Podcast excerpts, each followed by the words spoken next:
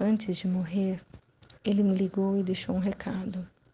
Eu espero realmente que ele tenha ligado antes de entrar naquele carro, que ele tenha ligado para dar um recado idiota, mas que com certeza era importante demais para ele. Ele tinha alguns problemas e nunca soube muito bem tratar disso. Eu demorei para entender que no jeito bronco dele era só o jeito dele me dizer que gostava de mim, que tinha orgulho de mim. Demorei tempo demais. Uma vez brigamos feio. Eu o respeitava demais para mandá-lo a merda ou falar coisas piores, mas nunca disse que o amava. Isso foi antes do incêndio que queimou boa parte da casa, inclusive todas as fotos. O recado que tenho guardado no celular é o único registro que tenho do meu pai, a única prova que ele existiu. E aquelas palavras me dizendo para não esquecer de fechar a janela, já que tem uma cabeça de vento, me fazem chorar sempre. É a maior declaração de amor que já ouvi. Puxa, gente. Essa pessoa que leu para nós, Ana Cláudia Lima. Ela é foda. Atriz, é mãe, professora de expressão corporal para idoso. É uma das mulheres que mais trabalha que eu conheço, assim, que mais rala e com um sorriso lindo. Assim, ela eu acho que eu nunca vi ela triste fora de cena. Já sei que ela ficou triste porque ela conta, mas eu nunca vi. Ela é extremamente resiliente, reservada e demais, né? Mãe da Diana. Ah, um beijo pra ti, Diana.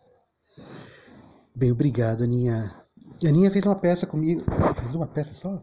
Enfim, ela tem um monólogo comigo chamado Bendita entre as Mulheres. Né, ela quase ganhou o prêmio de melhor atriz lá em Piauí, no Festival de Teatro. É a história de uma, uma freira. É a história da primeira mulher condenada por amar outra mulher. Condenada juridicamente por um tribunal. E era uma freira. Ela não só era uma freira, como ela tem quando uma freira administra um, um, mosteiro, um mosteiro, tem um nome, né? Não vou lembrar agora. E não vou gastar o Google com isso. É, abadesa. e é a, mais nova abadesa da história. Ela tem três milagres em vida registrados e, né, e aceitos, assim, nossa, né? confirmados né, pela igreja. Ela é santa, essa mulher. Benedetta Carlini, e ela não virou santa porque ela foi condenada por amar outra mulher. Eles não tinham nome para isso. Porque eles primeiro achavam que isso era, não existia.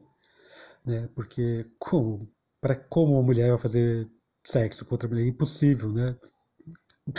Impossível né? porque falou Kratos, né? não, tem, não te imaginava, é possível, enfim. E aí esse texto é belíssimo e esse essa peça também é fantástica e ela enfim, nossa, eu tô falando da peça, falando do texto, né, que ela leu. Ok, esse texto que ela leu ganhou o prêmio também de um conto em Diadema, em São Paulo, se não me engano.